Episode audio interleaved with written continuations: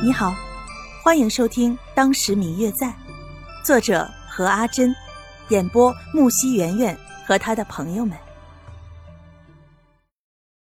第九十五集。若秋，谢轩这小子最近是不是在哪儿惹着你了？没有，你想多了。我只是正在烤鱼，不太方便过去而已。我不是说现在，而是去就去。不去算了，那么多废话。白若秋看他念念叨叨的，一把夺过方玉楠手中的鱼，插在一旁，手中继续烤着剩下的几条鱼。方玉楠看了半天，想着谢轩等会儿饿了，应该自己会过来的。再看看白若秋手上正在饱受折磨的鱼，推了推白若秋：“若秋，你往旁边给我挪个地儿。”干嘛？白若秋嘴里嘟囔着不满，却还是往那边挪了一点还顺便偷偷的看了谢轩两眼，心里越想越生气，觉得谢轩那天拒绝自己，肯定是因为有喜欢的人。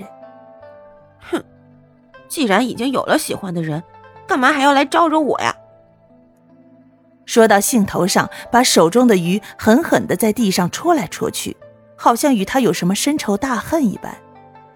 盯着谢轩的背，不停的嘀咕着。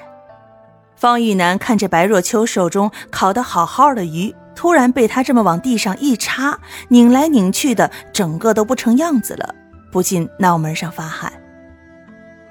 这姑奶奶，又是谁惹着她了？总不会是生我的气吧？虽然这么说，可是却分明看见白若秋的眼睛根本就没有看自己一眼。只是一直盯着谢轩的背影，他看过去，谢轩正在星光斑斓的夜空下坐着，河面泛起的微波在月光与星辉的照耀下熠熠生光，而他此刻就好像在这一片银色的波浪里，显得有些不太真实，好像只属于这片银色的波涛，并不属于人间一样。此刻的他。似乎离这个尘世，离他们很远。也许我们根本就不是属于同一个世界的人吧。喂喂喂，快别戳了，这鱼都烂了。方玉楠实在对那条鱼看不下去了，出言制止了白若秋。见他还没有反应，还是不停的戳着那条已经快骨肉分离的鱼，就一把夺过来。直到这时，方若秋才反应过来，大喊。喂，你干嘛抢我的鱼？你的鱼，你还好意思说？你老人家看看，看看，这还是鱼吗？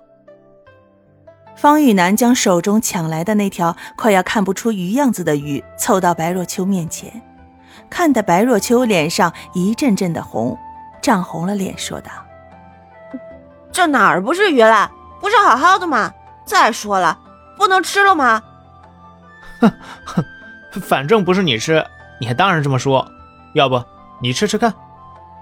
这，嗯，不是说好了是给你烤的吗？我吃它干嘛？你不是还饿着呢吗？白若秋不好意思的说着，声音越来越低，不敢看他。你，对于这一点，方玉楠已经不想说什么了。没错，这条鱼本来就不是给他烤的。可是当时考的时候就说过他自己来。可是，你不是说你烤鱼的技术很好吗？嗯嗯，我最亲爱的小耳朵，本集已播讲完毕，感谢您的收听。如果你喜欢这本书，欢迎您多多的点赞、评论、订阅和转发哟。当然，也可以在评论区留言，我会在评论区与大家交流互动的。喜欢这本书就给他点个赞吧，你的点赞和评论是我们创作最大的动力。感谢您的收听。